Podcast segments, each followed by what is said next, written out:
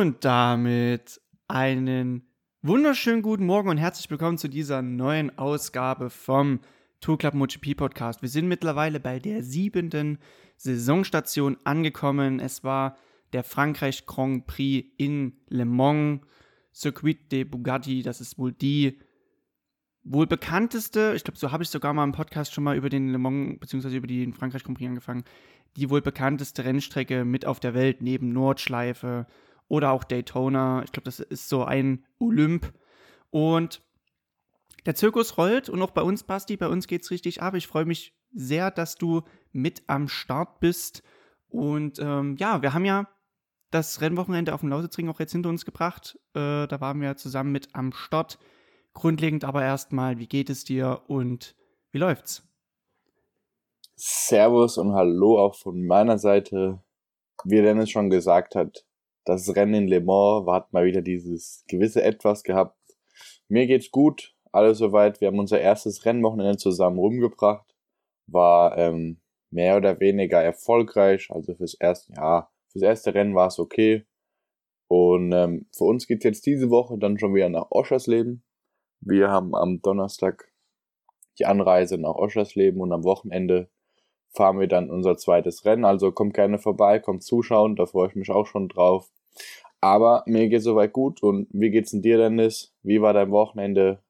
Wie hast du das Wetter genossen? War ja relativ oh ja, sonnig. Du hast recht, es war sehr ähm, abenteuerlich. Ich bin gerade an so einem kleinen, ich will nicht sagen Projekt dran, aber ich laufe gerade die sächsische Weinwanderroute. Die geht von mir in Pirna aus bis nach Meisen, sind so 90 Kilometer. Bin ich gestern eine zweite Etappe gelaufen von Pillnitz durch Dresden durch. Und das war gut, aber ich habe jetzt auf jeden Fall sehr viele Blasen. Äh, du hast gesagt, IDM dieses Wochenende in Oschersleben.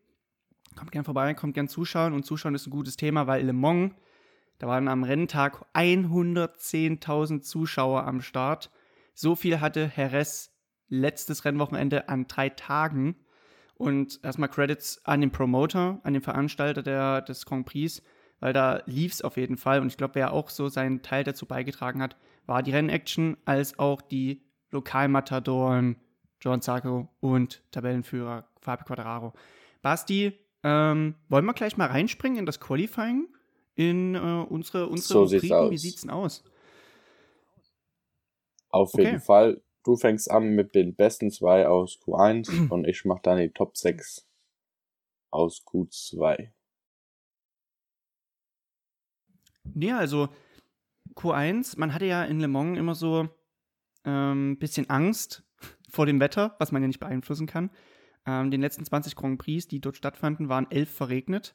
Und diesmal hatte man aber diese Befürchtung, dass wir ein, so ein Gegenteil von Portimao haben. Das heißt, diesmal Freitag, Samstag Topwetter, Sonntag Regen. Und am ähm, Portimao war es ja genau andersrum. Demnach volles Durchladen beim Qualifying und im Q1 weitergekommen waren einerseits Hore Martin für das Pramac-Team mit einer 1,30,8 und Joel Mir, der momentan ähm, auf Arbeitssuche noch ist, aber das können wir gleich nochmal etwas detaillierter auseinandernehmen. Er weiter in das Q2 mit einem Zehntel Abstand. Ähm, Basti, du hast äh, eigentlich schon in der, als wir uns vorhin schon mal getroffen haben, ähm, angesprochen, der Rins Crash, der war ja auch turbulent und Al Marco Besecchi hatte einen ähnlichen Zwischenfall im Q1, ist da auch nochmal durch das Kies gerattert, hat es aber noch ein Glück abfangen können. Der ist nämlich auf der 13. Das wollte ich nochmal mit äh, herausstechen, weil Platz 13 für einen Rookie, das ist nicht verkehrt und zeigt auch die Beständigkeit. Er ist momentan wirklich so auf einem Level, ähm, kann Q2, wenn es läuft, oder halt in die ersten drei, ersten vier beim Q1 fahren. Ähm, ich habe noch eine Sache für dich, Basti, noch mal ganz kurz. Alle vier KTMs im Q1. Heilige Makrele, was war da denn los? Ich glaube einfach, dass die KTM ähm, schon konkurrenzfähig ist.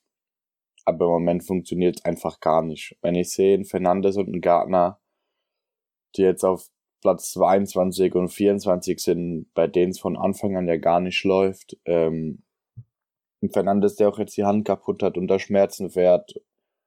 Schwierig. Also, und Gartner, der eigentlich gehofft hat, dass es regnet. Ein Fernandes, der nur Schmerzen hat, dann Brad Binder. Ja, ja, ja. Der auch, Brad Winter, der auch nicht richtig äh, ins Ganze reinkommt irgendwie und immer, das heißt Pech, ich finde, es ist immer wieder so, so eine Eintagsfliege. Also es gibt Rennen, da sehr gut, da denkst du, boah, was ist denn jetzt los? So wie in Katar am Anfang der Saison. Aber sonst ist es halt auch sehr unkonstant, genauso wie in Oliveira auf Platz 17. Irgendwie muss ich KTM jetzt mal Gedanken machen. Bin ich voll und ganz dabei. Ähm, ich würde gerne einen Staffelstab übergeben, Q2, und das sieht ähm, sehr bunt gemischt aus. Wie sah es aus? Genau, und auf Platz 6 haben wir dann Johann Mir mit fast der identischen Zeit aus Q1, er über Q1 gekommen.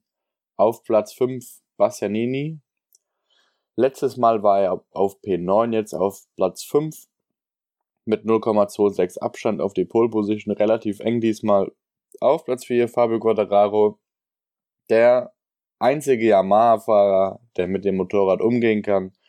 Wenn wir gucken, in der zweitschnellste Yamaha-Fahrer ist einfach Franco Morbidelli mit auf Platz 19. Dann auf Platz 20 ähm, Dovizioso und 23 Darren Binder, das sind unsere Yamaha-Fahrer. Dann ist was sagst du zu Yamaha? Das ist doch ein reines Trauerspiel bis auf Fabio Quattararo. Also, was muss der Typ für, ein, für eine Maschine sein, um solche Leistungen Er ist eine Maschine auf der Maschine, würde ich sogar behaupten.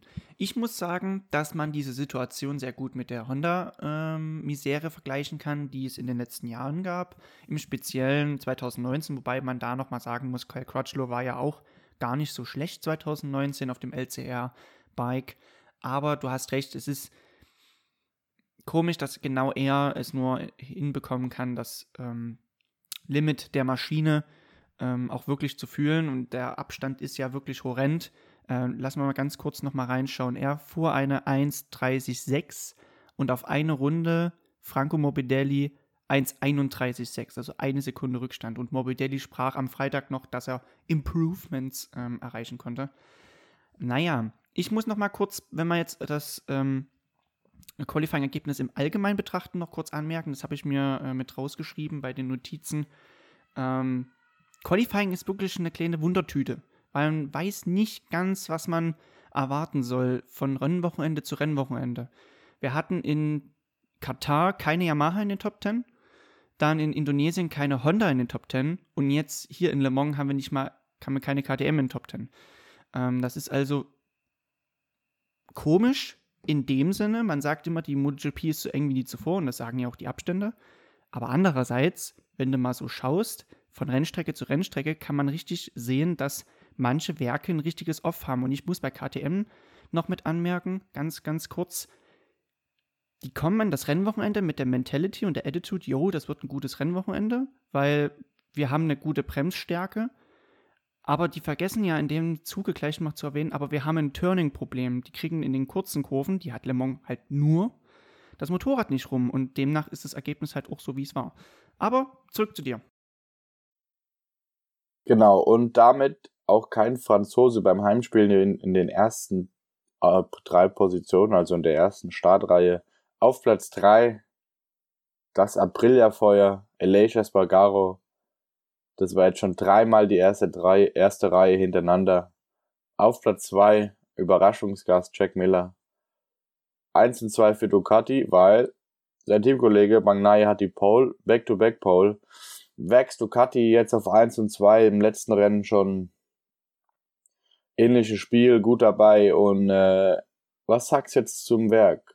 Gute Frage, Basti. Ähm, wir sehen halt jetzt das, was wir letztes Jahr beim Heres-Test nach dem Saisonende so als das Potenzial abgestempelt haben oder was wir uns vorgestellt haben, als Pego noch meint, das ist jetzt das, man hat das perfekte Bike noch perfekter gemacht. Und das habe ich mir exakt so vorgestellt, dass das auf regulärer Basis möglich sein wird. Aber nun gut. Hast du noch was zum Qualifying zu adden oder wollen wir in die Aufwärmrunde switchen? Ich würde sagen, wir switchen die Aufwärmrunde. Ich habe die Fragen vorbereitet. Danke nochmal, dass du für die letzte Folge mir nochmal per WhatsApp welche geschickt hast. Ähm, ich habe mich nicht lumpen ja. lassen und habe aber die, dies, äh, die, äh, für diese Edition die Fragen etwas an das Rennwochenende angelehnt, dass wir vielleicht so ein paar Topics, die neben der Rennstrecke passiert sind, auch schon etwas abdecken können. Ich möchte aber erstmal grundlegend mit Le Mans an sich anfangen, weil äh, man muss bei Le Mans bedenken, sie ist als sehr sturzreich bekannt, aber das konnte man ja immer den Bedingungen zuordnen, die es da vorrangig gab. Ich habe es ja schon erwähnt. Diesmal gab es dennoch sehr, sehr viele Stürze. Nehmen wir mal den Freitag als Beispiel und da können wir nochmal eine Parallele zu Portimao ziehen. Portimao verregnet, also das war ein Wasserpark im wahrsten Sinne des Wortes. Da gab es 41 Stürze. Le Mans, zwei Grand Prix später, bestes Wetter, 38 Stürze. Jetzt können wir natürlich sagen, das Wetter war gut und man konnte das Limit austesten. Ja, ändert aber nichts daran, dass es auch schlimme Unfälle gab. Und Basti, jetzt kommt die erste Frage für dich. Der Sturz von Alex Rins im Rennen. Wir haben ja gerade noch vor der Aufnahme darüber gesprochen, der war sehr gefährlich. Ähm, wie findest du, sollte man diese erste Kurve entschärfen oder umgestalten, um mehr Sicherheit zu garantieren? Boah. Es ist schwierig, genau Turn 1 umzu, umzugestalten. Man könnte eventuell im Ganzen eine, eine Schikane machen, die offener ist. Weil du kommst ja an, diese rechts mit 320 oder 300, 320, bremst dann da rein und ankerst voll zu. Eine Stop-and-Go-Schikane. Es ist schwierig, weil wenn ich sehe, es war nicht nur Alex Rins, sondern auch Marco Besecchi oder ähm, Johann, Johann Sarko, die da gerade ausgeschossen sind. Und Alex Rins den leider, den es leider erwischt hat und viel Pech hatte, gestürzt ist. Und es auch sehr gefährlich war. Und Jack Miller, der nach dem Rennen gesagt hat, als ich Rins gesehen habe, da habe ich mir erstmal schön die Hose geschissen. Weil es ist schon gefährlich, wenn der da hochschießt. Und er kam ja von Position 3 und ich sag mal, wer ein Tick weiter hinten unweit weg, hätte das eine böse Kollision geben können. Ist schwierig. Also, ich würde die Kurve offener machen, also irgendwie gerade oder irgendwie sowas. Und auch oben die Schikane offener, nicht so eng. Und das halt flüssiger zu machen und nicht so zu diesem Stop and Go, ein bisschen Geschwindigkeit rauszunehmen. Ich habe ein Video noch gesehen von 2006, da war diese erste Kurve noch eine richtige Kurve, die war viel enger und tighter. Man musste also mehr abbremsen. Damals ist Casey Stoner aber genauso gerade ausgeschossen in das Kiesbett, konnte aber ein Glück sitzen bleiben. Casey Stoner ist ein gutes Thema für Frage Nummer 2. Am Wochenende wurde bekannt gegeben, dass Valentino Rossi 46 beim nächsten Grand Prix in Mugello retired wird. Man darf sie also dann nie wieder verwenden als Fahrer. Und Casey Stoner hat auch schon diese äh, Ehre erhalten. Er ist nämlich auch einer der wenigen Fahrer, der seine Nummer für sich jetzt behalten darf. Die 27 gibt es auch nicht mehr, genauso wie die 65 von Loris Capirossi. Aber ist das eigentlich gut so, dass man Nummern jetzt aus dem Rennen nimmt? Und ähm, gerade mit dem Hintergrund, das würde ich dir noch mit an die Hand geben, Rossi selbst sagt, dass er das gar nicht will. Also ehrlich gesagt, ich finde es immer eine schöne Sache. Klar, wenn jemand geehrt wird, ähm, jetzt wie Lorenzo, zu den Legenden aufgenommen wird. Aber wenn ich jetzt bei jedem anfange, der irgendwie mehr was erreicht hat, oder dann am Ende noch bei Marc Marquez die Nummer wegnehme, dann finde ich es einfach ein bisschen Schwachsinn, weil dann irgendwann keiner mehr ähm, die Möglichkeit hat, sich so eine Nummer auszusuchen, die ihn vielleicht identifiziert oder sowas. Rossi wird immer der Rossi bleiben. Es wird immer heißen, mit der 46, das war Rossi.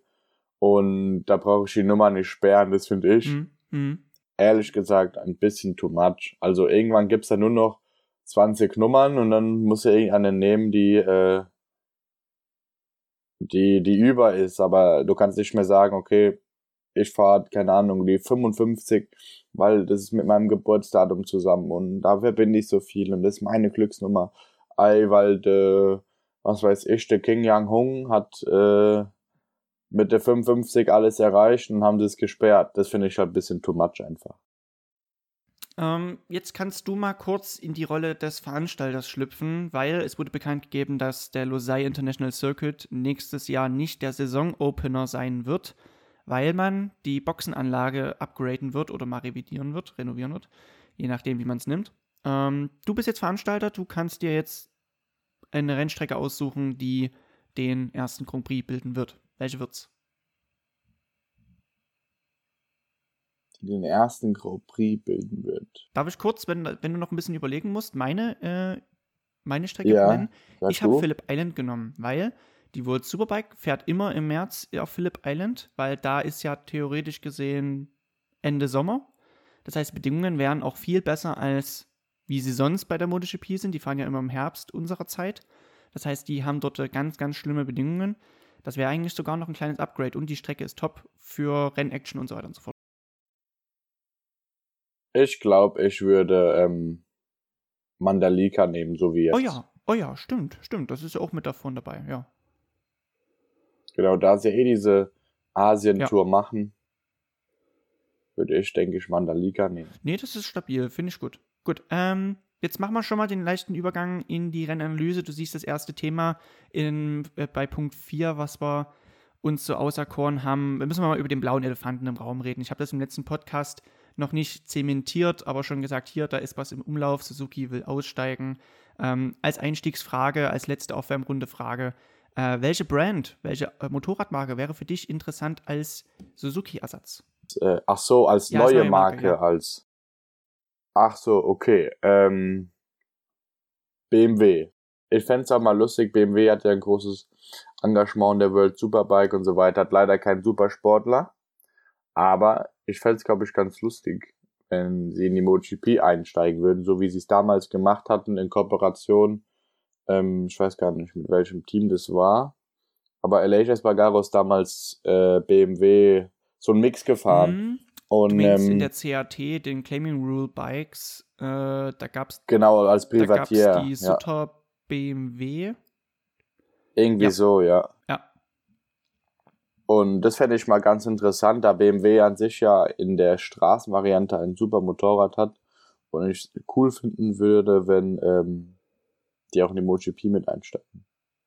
Obwohl ich sagen muss, ich werde ähm, Suzuki sehr, sehr vermissen und finde es eigentlich nur traurig, wie sich die Marke gerade rückwärts entwickelt. Ja, und man hat ja jetzt lange abwarten müssen auf das offizielle Statement, ähm, was Suzuki dann auch kurz vor dem Grand Prix abgegeben hatte.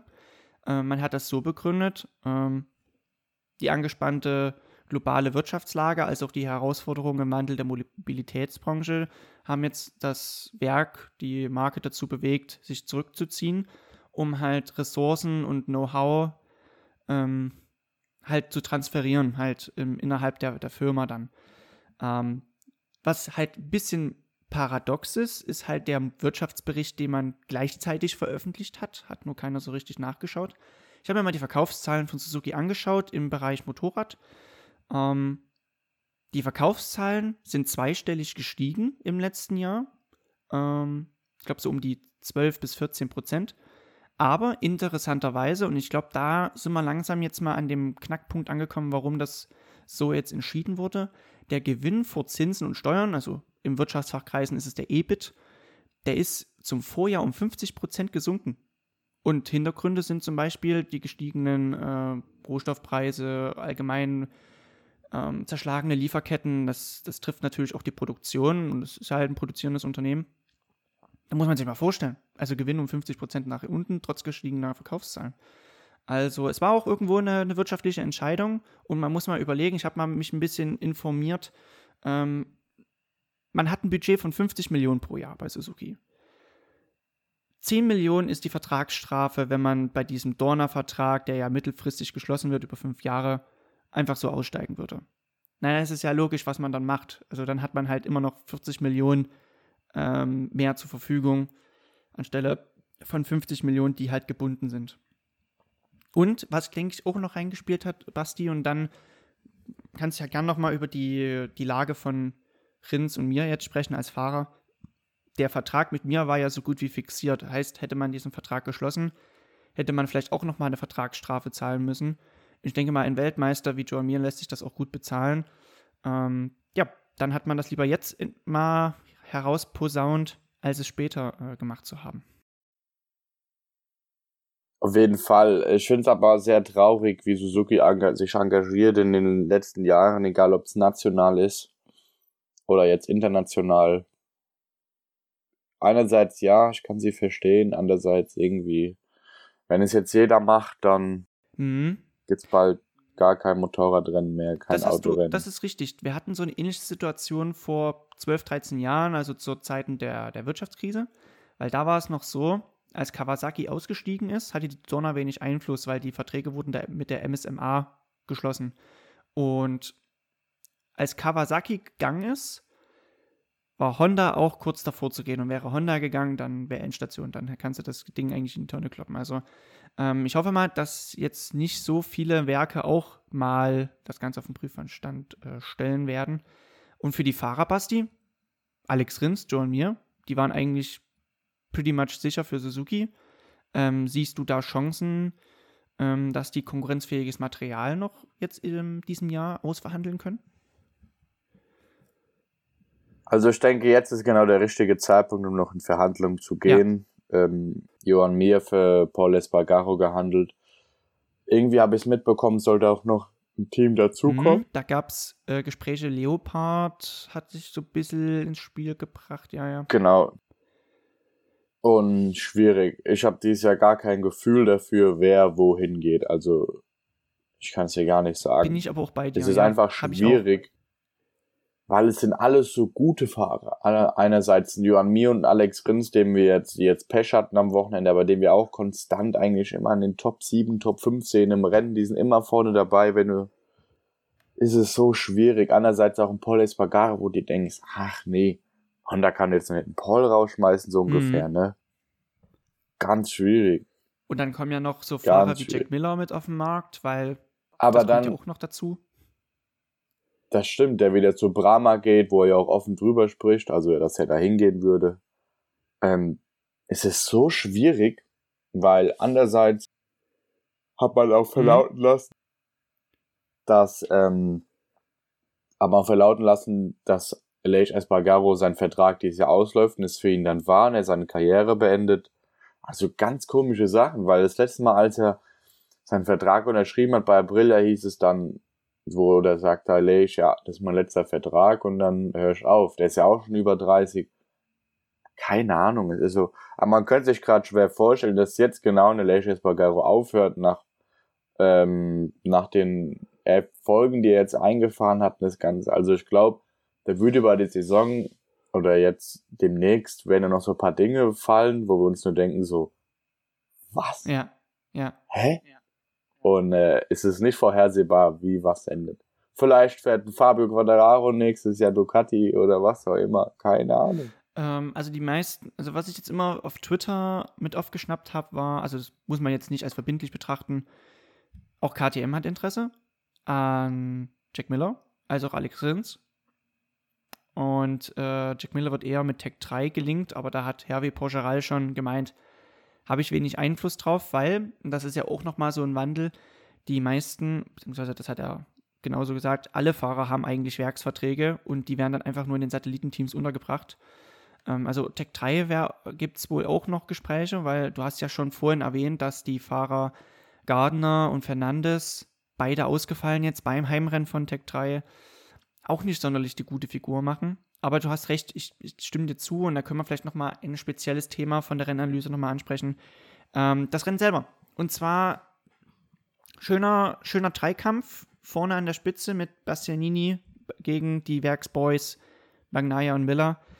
Und dann sahen wir aber Bagnaia binnen sechs Kurven eigentlich mit einem kompletten Blackout einmal weit gegangen, dann noch einen Sturz zusätzlich, nachdem Bastianini diese, äh, diesen Fauxpas um mal beim Thema Frankreich zu bleiben, für sich zu nutzen. Ähm, jetzt haben wir es so, dass in, in, Inea Bastianini wieder zurückgekommen ist. Dritter Sieg dieses Jahr. Auch Cresini macht eine Top-Figur, keine Frage. Jack Miller auf der 2 hört sich auf dem Papier gut an, aber wir müssen doch mal den Kontext betrachten, um mal wieder beim Thema Fahrermarkt zu bleiben.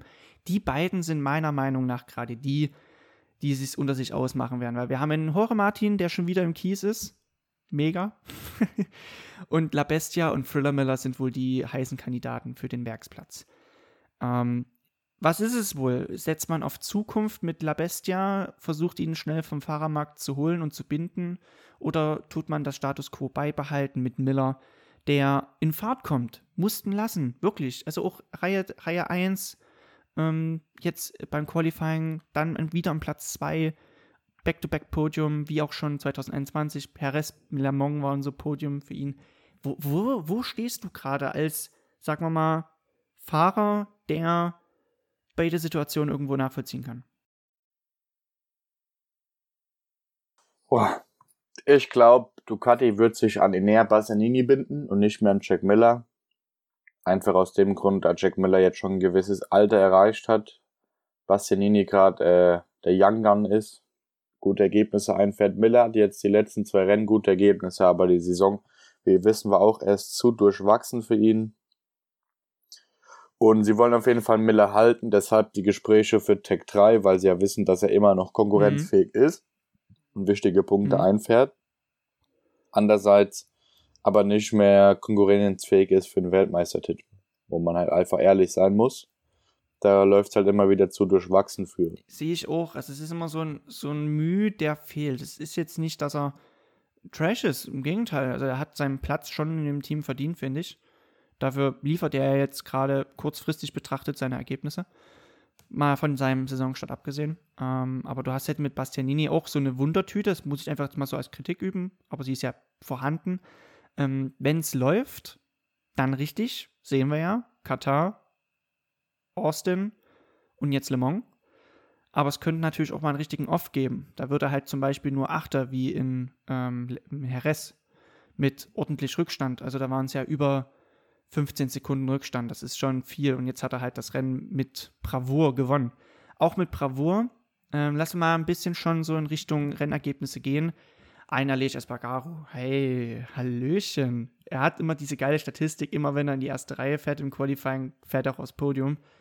Wieder der Fall. Hattrick für ihn.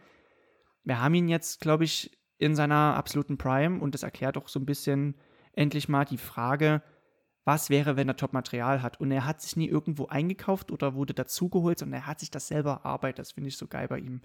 Ähm, und er hat den Weltmeister, den Lokalmatador Quadraro niedergerungen. Aber ist das jetzt schon so ein Indikator, weil beide sind ja in der WM vorne dabei. Quadraro auf der 1 mit 102, Aleix Espargaro mit 98 auf der 2. Ist es so ein Indikator dafür, wie es laufen könnte, dass ein Aleix Espargaro ihm richtig Paroli bieten könnte? Ich weiß nicht. Ein Aleix Espargaro hatte jetzt auch ja viel, was heißt viel Glück. Also, wenn ich sehe, Quattararo, der mit dieser Yamaha was anstellt, was einfach unmenschlich ist und wir auch im Rennen gesehen haben, allein, wie er sich wieder in diese Gruppe rangefahren hat nach der ersten zwei Runden, wo er eigentlich gefressen mhm, wurde. Das war schon gut, muss ich auch sagen. Ich fand so krass, wie sie beim reingehalten haben, egal ob es Nakagami war oder wer auch immer, wie die beim Fabio reingehalten haben in den ersten zwei mhm. Runden. Da dachte ich mir so, ja. boah, was? Und dann noch ein Brad Binder, den ich ja wieder als Idiot abgestempelt habe in dem Rennen, wie er da, ähm, ich weiß gar nicht, in wen er reingefahren der war in Johann ist. Sarko in Kurve Genau. Fünf müsste das sein, reingefahren. Das war, ja. Ja, da dachte ich mir auch, das gibt's doch gar nicht. Und äh, da dachte ich ja bei den Bindern, bei den Binder passt ja wieder in die Familie, ne?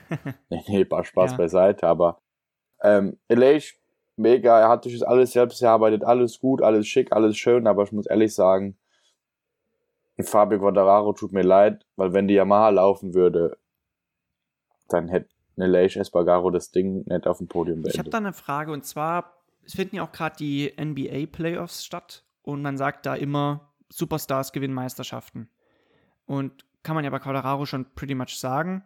Weltmeistertitel hat er ja schon. Ähm, ist so die Granate, sage ich mal.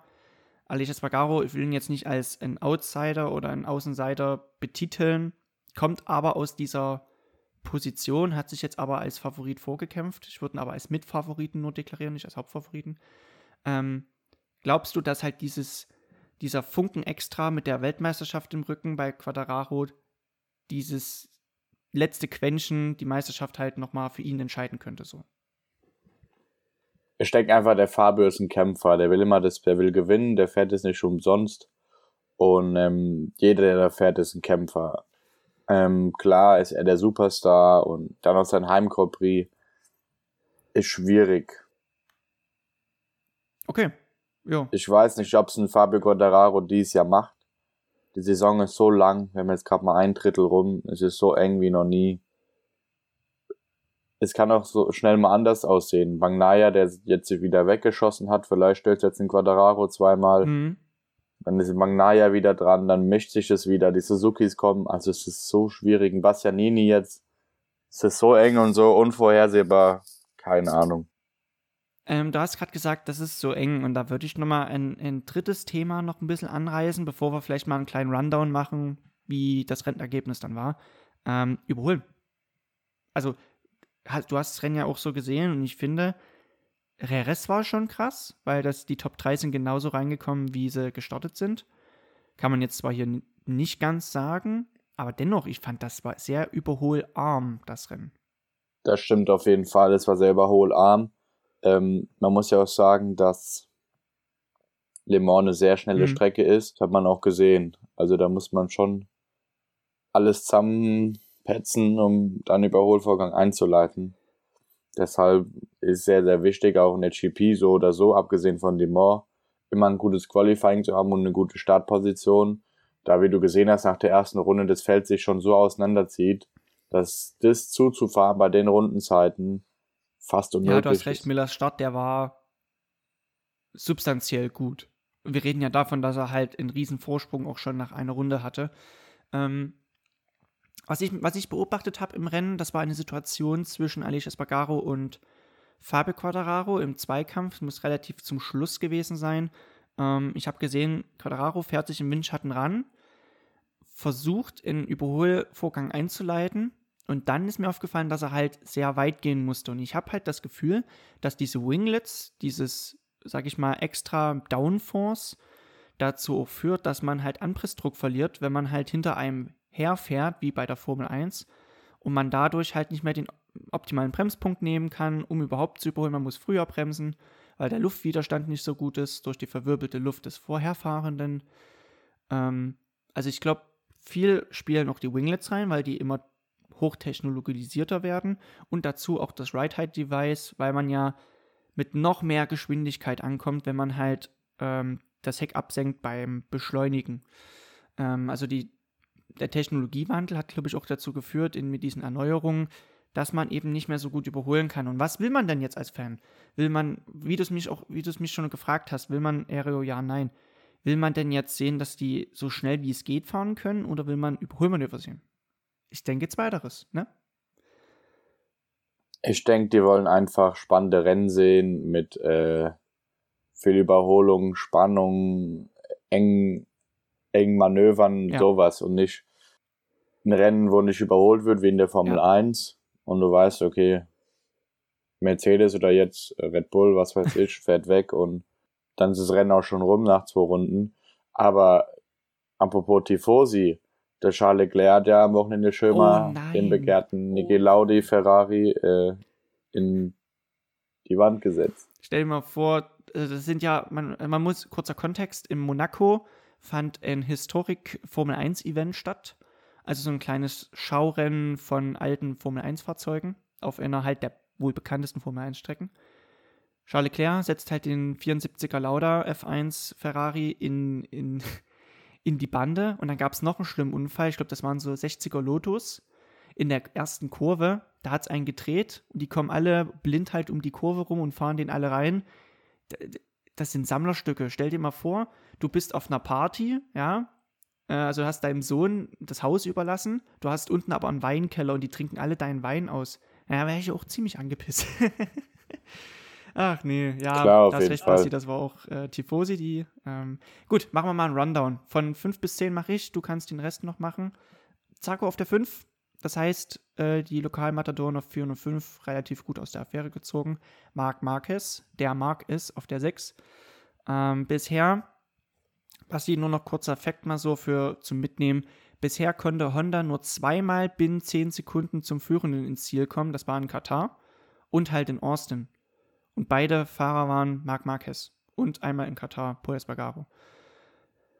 Denn ähm, zum Beispiel ein Fahrer wie Nakagami, der ist auf 7 ins Ziel gekommen, auch mit 16,6 Sekunden Rückstand relativ viel, aber es ist ein okay Ergebnis, sag ich mal. Auf der 8 Brad Binder mit einem Flügel, ja, also der hat zwar Red Bull als Sponsor, aber der hat leider keine extra Flügel verliehen, weil er hat seinen in der, in der Kollision verloren, er hatte nur noch einen übrig. Marini auf der 9 fürs VR46-Team, er hat viel rumgetestet in Jerez und er meinte, das war endlich mal auch ein gutes Rennen, wo er endlich mal zeigen konnte, was auf regulärer Basis möglich ist und Vinales auf der 10. Also die Top Gun wieder mal Top 10, aber wenn ich kurz schaue, das sind 18 Sekunden auf Aleix Espargaro bei 27 Runden, heilige Makrele, ist es viel. Shoot. Das auf jeden Fall. Und auf Platz 11 kommt dann Paul Espargaro auf Honda. Damit die drittschnellste Honda am Rennsonntag. Auf Platz 12 Besecki. Auf Platz 13 und die ersten Punkte, soweit ich weiß, damit Fabio Di Antonio. Ja. Auf Platz 14 Alex Marquez. Die Punkteränge macht zu Morbidelli. Auf Platz 16 Dovizioso und auf Platz 17 Darren Binder. Schau dir das mal an. Ich will nicht hinschauen. 15, 16 und 17 ist komplett Yamaha. Also als Yamaha würde ich mich da noch nicht mal über einen vierten Platz freuen. Nee, weil man muss das Gesamtbild betrachten und das sieht halt nicht gut aus. Das ist ja ungefähr Scheiße so, aus. ähm, um mal beim Thema Paris, Frankreich zu bleiben. Dort ist ja diese große Kunstausstellung. Du hast einen schönen Bilderrahmen. Ja, und das war es auch schon. Das Bild sieht scheiße aus.